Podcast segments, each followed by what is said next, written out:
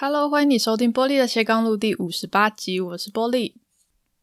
最近都在下雨诶，你过得好吗？这期节目我想来录个比较轻松的内容哦，我想跟你聊最近我刚追完的一个影集，叫《欲望城市：华丽下半场》，还有呢，想跟你聊聊友谊这件事情。那因为要聊影集哦，所以呢，难免会提到一些剧情。如果你很在意被爆雷，或者是你比较想要听一些震惊的主题的话，那么这一集你可以跳过。OK，我们开始吧。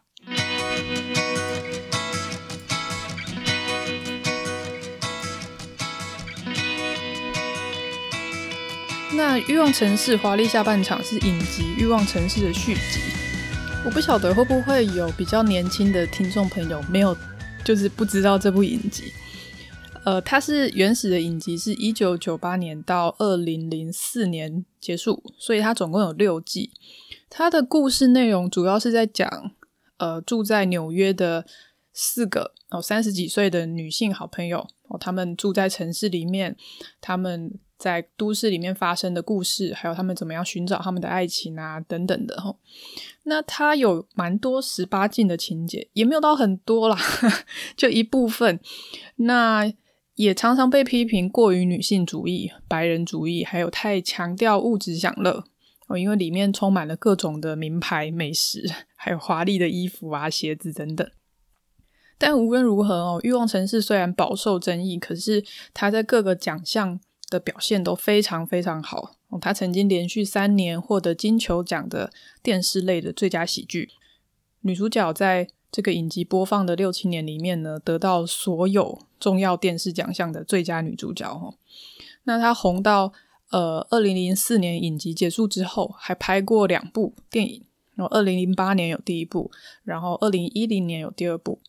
那接下来就是隔了十几年的之后呢，再来拍了这个续集。然后去年底十二月，去年十二月开播的《欲望城市：华丽下半场》。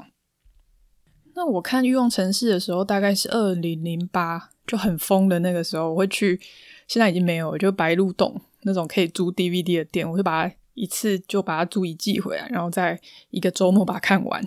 讲那时候很疯，那时候大概二零零八，我刚毕业，我刚在台北工作，所以我一样住在都市里面，然后有一些很好的朋友，所以呢，对这一部影集就有很高的投射跟想象哦，跟。另外一部我超爱的影集《六人行》比起来，哦，虽然说他们两个都是在描述朋友之间的情谊，哦，顾名思义，六人行就是六个朋友嘛，哦，但是这两部影集还是有蛮显著的不同，哦，因为六人行呢是在讲，呃，可能刚离开学校到大都市工作的六个年轻人，他们在刚搬到都市，人生地不熟的那个人生阶段，他们互相扶持啊，互相陪伴的过程。所以呢，当这些角色们结婚生子，然后他，然后他们会开始，呃，希望为了未来孩子的教育去搬家，找另外一个适合小孩生长的地方的时候，那表示大家进入了人生的下一个阶段，所以这一段故事它就自然的结束了。所以你其实也很难再拍续集，因为他们已经不是在当初年轻的那个状况了。但是呢，欲望城市不一样，因为它讲的是女性一生的这个友谊。所以，无论是你单身，还是你结婚生子，甚至到后来在华丽下半场里面呢，主要的角色面对呃丈夫突然之间的离开，哦，面对生活的各种困扰的时候，他们都还是陪在彼此身边的那一种。所以，有一些呃影评会讲说，华丽下半场已经是一个类似重开机的角色了。我类似重开机，它只是用原本的角色作为基础，然后去描述另外一段很不同的人生的故事。那这部影集有四个主要的女性角色哦，第一个是 Carrie，Carrie 是一个作家，哦，是一个畅销作家。那她主要谈的就是两性的议题哦，然后她的性格是比较敏感的，常常会被影迷批评为太过于任性啊，大小姐哦。但她也是一个就是在性格上比较。跟其他角色比起来是相对比较平衡的角色啦，我自己认为。那第二个角色是 Samantha，Samantha 是一个比较豪放的角色，他一个人承担了几乎所有的这个十八禁的情节，其他角色基本上也很少露，但是都是靠 Samantha 在露这样子。那他是一个比较豪气的，嗯，豪气慷慨，对朋友非常照顾，很重义气的一个做公关的角色哦。那第三个是 Miranda，Miranda 是律师，然后非常的理性，那他很具有批判性，然后很多的那种。就是很好笑的，互相批判的那个情节都是从 Miranda 出来的哦。然后是夏绿蒂，夏绿蒂是比较守规矩的、乖巧的、比较保守的哦。所以这是个主要的女性角色，其实性格上是差异很多。那我十几年前在看影集的时候，他们都是三十几岁的设定，然后呢，在都市里面打拼事业啊，寻找爱情，是一个神采飞扬的模样。可是现在我们来看《华丽下半场》这个续集，他们通通都变成了五六十岁的阿姨，哈哈，其实差很多，都变五六十岁的阿姨。那 Carrie 本来是一个作家，可是呢，因为时代已经不同了，她现在开始经营 IG，然后必须学习怎么样录 Podcast。那 Miranda 已经不再是律师哦，她开始回到学校，她去进修第二个学位，那她去学人权法。那希望以后可以在人权议题议题上面去投入，等于是准备开始他的第二人生。那夏绿蒂的婚姻很幸福，可是他主要的议题就是他的女儿有很强烈的性别认同的问题哦。这对保守的夏绿蒂来说是一个很辛苦的打击。那 Samantha 没有演，因为这个演员金啊金凯特罗，金凯特罗跟那个主要女主角 Carrie 不合哦，就我说实际人生里面不合。所以金凯特罗认为他已经就是脱离了 Samantha 的那个角色，他不再继续接这部戏这样子，所以我们不知道他过得怎么样，这比较可惜齁。好，所以华丽下半场就是剩下三个女性的角色，那每一个角色她都在面对人生下半场的考验，其实是非常不华丽的，我这个翻译非常非常的不好。它其实会造成一些影迷的误解啊！其实，在这里面呢，每一个角色都非常的有他自己的人生议题要处理，所以呢，这个续集是非常不欲望的。毕竟大家都五六十岁了，你总不能，你不会想要看一群阿姨在那边一直大谈男人，这样很怪。所以对我来说，这一部戏其实是。呃，你在感觉这些角色好像跟你一起进到了人生不同的阶段，因为我也不再是十几年前看影集的那个我了嘛。哦，那时候我二十几岁，我现在三十几岁，我也走过了我人生不同的阶段。所以现在来看这个续集，我感觉 OK，他们也有他们的问题，那他们也有他们的成长。所以这部戏基本上就是在聊女性的下半场，怎么样去探索第二人生的故事。这或许也是因为我学习职涯咨询之后，开始去认识一个人一生的发展，所以每一个人在他的生涯阶段的需求都不一样。例如说，我之前也做过一些二度就业妇女的职业咨询，那其实它就跟华丽下半场的背景非常类似。好当你原本的角色迈入他人生的下一个阶段的时候，他要面对的挑战或者是他需求就几乎都不一样。所以，华丽下半场跟他的本片的风格几乎是完全不一样，所以也受到了蛮多的批评，然 后外界的批评其实蛮多的。但至少我觉得很好看，我每集我大概都看了三次吧，最后一集至少看了五次以上。那他也已经确定会开拍第二季了，所以呢，也可以好好的期待一下哦。那因为这个影集本身就是在讲女性的友谊嘛，所以其实给我带来蛮多的。一些不同的思考，不知道你对友谊有什么样的想象？那友谊对我来说很重要，因为从小我就是特别重视朋友的一个人。我我甚至为了录今天这一集呢，我回去问了一个那个我高中朋友对我的印象，其中他讲了一个就是很重义气。这样，那之前在第三十八集哦，就是聊能不能跟同事当朋友的那一集里面，我也跟大家分享过我对朋友的分类哦。就是对我来说，一般的朋友跟好朋友的等级是完全不一样。但这个其实也造成一个问题，就是我不太知道对朋友付出的界限应该画在哪里。齁，我国中的时候曾经有一个很要好的女生朋友，就不管我做什么事情都会想到她。然后连我妈帮我带午餐的便当都会顺便帮她带一份的那一种，每天都会在一起这样。但是呢，后来有一天，她就突然不理我了，就是不管我，然后就是类似冷处理这一种。其实后来当时的情境我有一点忘记，因为事隔太久。可是我还记得，我妈被老师找去学校约谈，我因为当时我国三就准备要考高中。老师可能很怕我会被影响心情啊，所以考试突然考爆之类的，就确实当时心情是很不好啦。我但幸好没有考爆这样子。可是呢，从那时候开始，我明白一件事情，就是朋友是可以单方面结束关系的。你离婚，你要双方签字嘛。情侣分手，通常你会通知对方。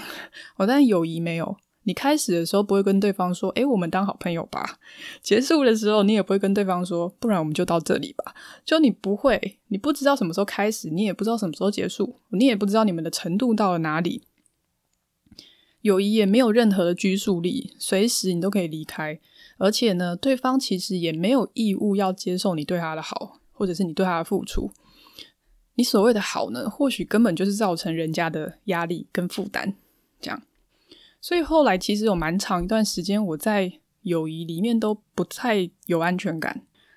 如果从心理学的依附理论来说的话，我可能当时是焦虑依附型，就是在在一段朋友的关系里面，我是比较需要跟对方确认，呃，我们的感受跟我们的状况。如果我们吵架，我会需要把那件事情讲清楚，就是我会想要去表达我的需求，这样我会感觉比较比较没有安全感，想要确认跟他的关系，这样。我现在讲的是朋友，但但我觉得我蛮幸运的是，后来到高中的时候认识了一些很好的朋友，那他们陪我度过了那一段年轻人比较焦虑的时期，一直走到现在都还是好朋友，都已经二十年了，我们都从少女变成少妇跟中年女子了。所以，如果如果你问我现在对于一个比较理想的友谊的想象，我觉得最重要的东西有两个。第一个应该是自在，第二个是互相支持。那我觉得自在跟互相支持的感觉有点有点难形容。那呃，在华丽下半场的第十集里面有一段剧情我很印象深刻，那或许可以稍微形容一下这种感觉。那这段剧情呢，是演那个 Carrie 希望 Miranda 可以跟他一起去巴黎。去办去处理一件他蛮重要的事情，好，所以这是 Carrie 跟 Miranda 的对话。结果呢，他把这个需求跟 Miranda 提出之后，就是说，哎，希望你跟我一起去巴黎去做这件很重要的事。结果呢，Miranda 告诉他说，哎，我可能要从洛杉矶出发，这样，因为他们住在纽约嘛，所以 Carrie 就很惊讶，就说，哎，Miranda 怎么会说他要从洛杉矶出发？这样，那这个原因是因为。Miranda 才刚刚决定要跟他的新的恋爱对象一起搬到洛杉矶，哦，但是 Carrie 是不知道这件事情的，因为这件事情刚刚决定。结果呢，Carrie 听到 Miranda 这样说之后，就非常的尴尬。哦，他就说：“哦，那那你不要去，你不用去巴黎，没有关系，你就去洛杉矶吧。你你忘了这件事哦，当我没有说这样。”然后呢，他就很尴尬的躲到厕所去，就说：“哎，我要去上厕所。”然后就就逃跑了，这样。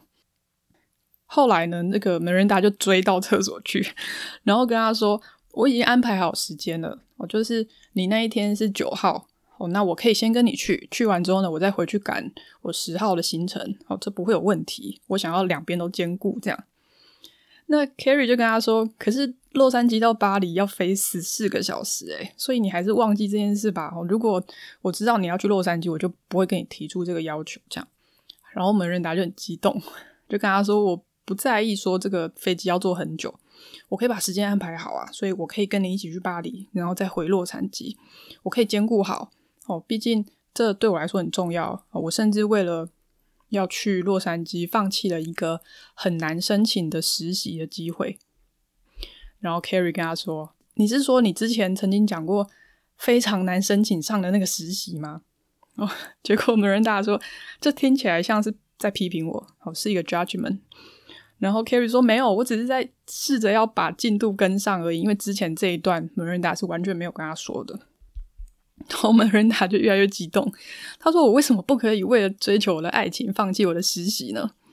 然后 Carrie 说：“你你当然可以啊，你想要怎样都可以啊。”然后 Miranda 越来越激动，他说：“我难道不能改变吗？我一定要是原本那个很守规矩的我吗？”哦，因为我们刚刚说他以前是律师嘛，所以在整个《欲望城市》的本片里面，他都是一个很理性的，然后很批判性的角色。哦，结果到了续集里面，他变得有点，也许是老来叛逆吧。哦，他就觉得说：“我为什么不能改变？”哦，难道我一定要是我原本那样子吗？或许我想要有一些新的不同，我想要改变。那如果我改变完之后发现我不喜欢，我可以再变回来啊？哦，为什么我不能这样？然后 carry 就说：“我没有说你不能啊。”然后门仁达说：“哎，那为什么我觉得我跟你说我要去洛杉矶的这件事情让你很失望？”然后 carry 说：“你想去就去啊，你为什么要管别人怎么想？”然后门仁达最后跟他说：“因为你不是别人啊，你是你。”这一段对话非常的精彩，我觉得它是第十集，也就是续集的最后一集里面的一个最高潮的一段戏。我看了应该有十次吧，我连对话都把它记下来了。因为，因为其实这一段很不容易马上理解啊，就是这个对话冲突发生的，可是它怎么会发生？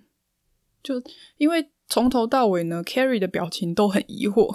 他其实他其实是不明白 Miranda 为什么这么激动的。他觉得说，呃，你你想去洛杉矶你就去啊，这样。他他其实搞不太懂发生什么事情哦。那最后这一段对话是被打断哦，因为他们是在女生厕所里面吵架。那 所以另外有一个人在上厕所。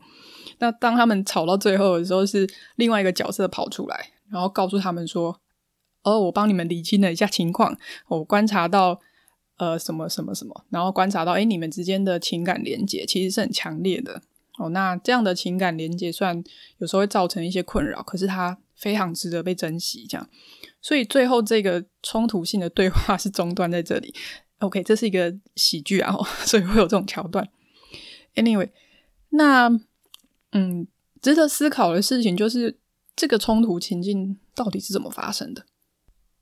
为什么 Carrie 会觉得很尴尬呢？我觉得那是因为他发现自己太放肆。那个翻译是翻得寸进尺啊，但是原文他讲的是很放肆，这样放肆什么呢？就是说他自以为是的预设他的朋友一定会答应跟他一起去巴黎，所以当他发现说，哎，Miranda 其实有他自己的人生要去追求，其实不是像他原本想的那么理所当然的时候，他就觉得很尴尬。然后呢，他希望 Miranda 可以照他原本自己的计划，就留在洛杉矶就好了。哦，那就不用陪我去巴黎了。这样，那为什么梅琳达要这么坚持，一定要跟 Carrie 去巴黎，然后再赶回洛杉矶？那时间其实非常非常紧，而且又会有时差的问题。那他为什么要这么坚持呢？我自己觉得这是因为他准备 为爱走天涯，他要离开纽约搬到洛杉矶。诶，这其实是他很理性人生中的一个很疯狂的决定。他要放弃他的实习的机会，他要远端上完他这学期剩下的课程。那他在洛杉矶要干嘛？人生地不熟，一整天在那边你要干嘛？所以其实变数是很多的，可是他还是想要尝试做一个就是跟随感觉的一个决定。那面对这样的情况的时候，他需要的其实是 Carrie 的支持，所以他非常害怕听到 Carrie 批判他。那他会希望 Carrie 觉得一切都没变，我还是一个会陪你做你人生任何重大决定的人。这样，所以他坚持要跟 Carrie 去巴黎，然后 Carrie 坚持你就去洛杉矶，所以他们才会吵架。那我觉得有趣的事情是，刚刚说我觉得我对于理想的中年友谊最重要的就是自在跟支持嘛。那在这一段剧情里面，我感觉到了哦，就是自在跟放肆其实就一线之隔。就是你很自在的去对对方提出你的要求，但最后你可能会很尴尬的觉得自己太得寸进尺了。这样。那么第二个就是，即使是认识那么久的朋友，你还是很有可能没有 get 到对方正处在一个需要你支持的时刻，你没有 get 到那个点。这样，所以你说维持友谊是不是很难？我觉得根本就是太难了。哦，但我很羡慕他们一个点，就是在这部戏里面呢，他们是非常可以用吵架来沟通的。不管你是这些老朋友之间的沟通，常常都是用吵架的。反正大家把话讲出来，讲完之后你就觉得说：“哦，我了解你了。”然后就恢复。还是交新朋友，其实也是哦，反正就是我想到什么，你让我不高兴的地方，就把它讲出来，那对方也会讲出来，所以讲完之后就嗯，OK，那我们知道彼此的想法了。结果吵完之后，好像感情就会变得更好。我觉得我超羡慕这个诶，因为跟你说一个秘密，我虽然看起来口才很好，可是面对这种有问题的对话，其实我通常只会跑，就跟 Carrie 一样，我觉得我就会逃到厕所啊，或者是逃到一些别的地方，就是我不太知道要怎么帮自己解释。很可惜，在现实生活里面，没有人会像这一段剧情一样，哦，有一个第三者跑出来帮你救场。这样，我们往往只能靠自己来修补一段出了问题的对话。所以，我想沟通大概是每个人一生都很需要学习的一个课题吧。或许也就是因为友谊非常的难维系，它才会那么珍贵吧。如果你可以拥有一个很自在相处，而且又可以互相支持的朋友，我觉得这真的是很幸福的一件事。我之前甚至看过一个研究，哦，他说，如果你拥有一位可以随时见面的好朋友的话，这对你的幸福感的影响，就相当于年收入增加了十万美金。就是如果你没有一个随时可以见面的好朋友，跟你有一个可以随时见面的好朋友比起来的话，那后面这个人。他的年收入相当于增加了十万美金的幸福感，这样。虽然我没有去找他找他原始的那个研究资料啦，不知道他到底怎么换算。可是我觉得他要表达的其实就是一个关系资产的重要性，因为毕竟我们可以看到具体存折上面有多少钱，我们可以看到自己拥有多少的动产或者是不动产，房子啊、车子，可是我们会忘记盘点。而且要去珍惜，像是人际关系这些隐形，你可能没感觉，可是却很珍贵的资产，带给我们人生的正面的影响。所以啊，讲到最后，总结来说，《欲望城市》华丽下半场，我觉得是一部很好看的戏。呃，如果你也喜欢看这种好友群聚的情境喜剧的话，我觉得它应该会很适合你。它其实没有什么十八禁的情节了啦，它就是单纯的在讲女性面对人生后半生的一些挑战，跟怎么样共同的面对哦。那或许它也会让你想起身边陪着你的那些好朋友，或者是某一些好久没有联络的老朋友，试着找时间陪陪他们，感谢他们吧。这应该会是一个很不错的做法。不晓得友谊对你来说是一个什么样的想象？你愿意告诉我你怎么看待友谊这件事吗？欢迎私讯或者写信给我哦。玻璃的斜杠路，我们下次见，拜拜。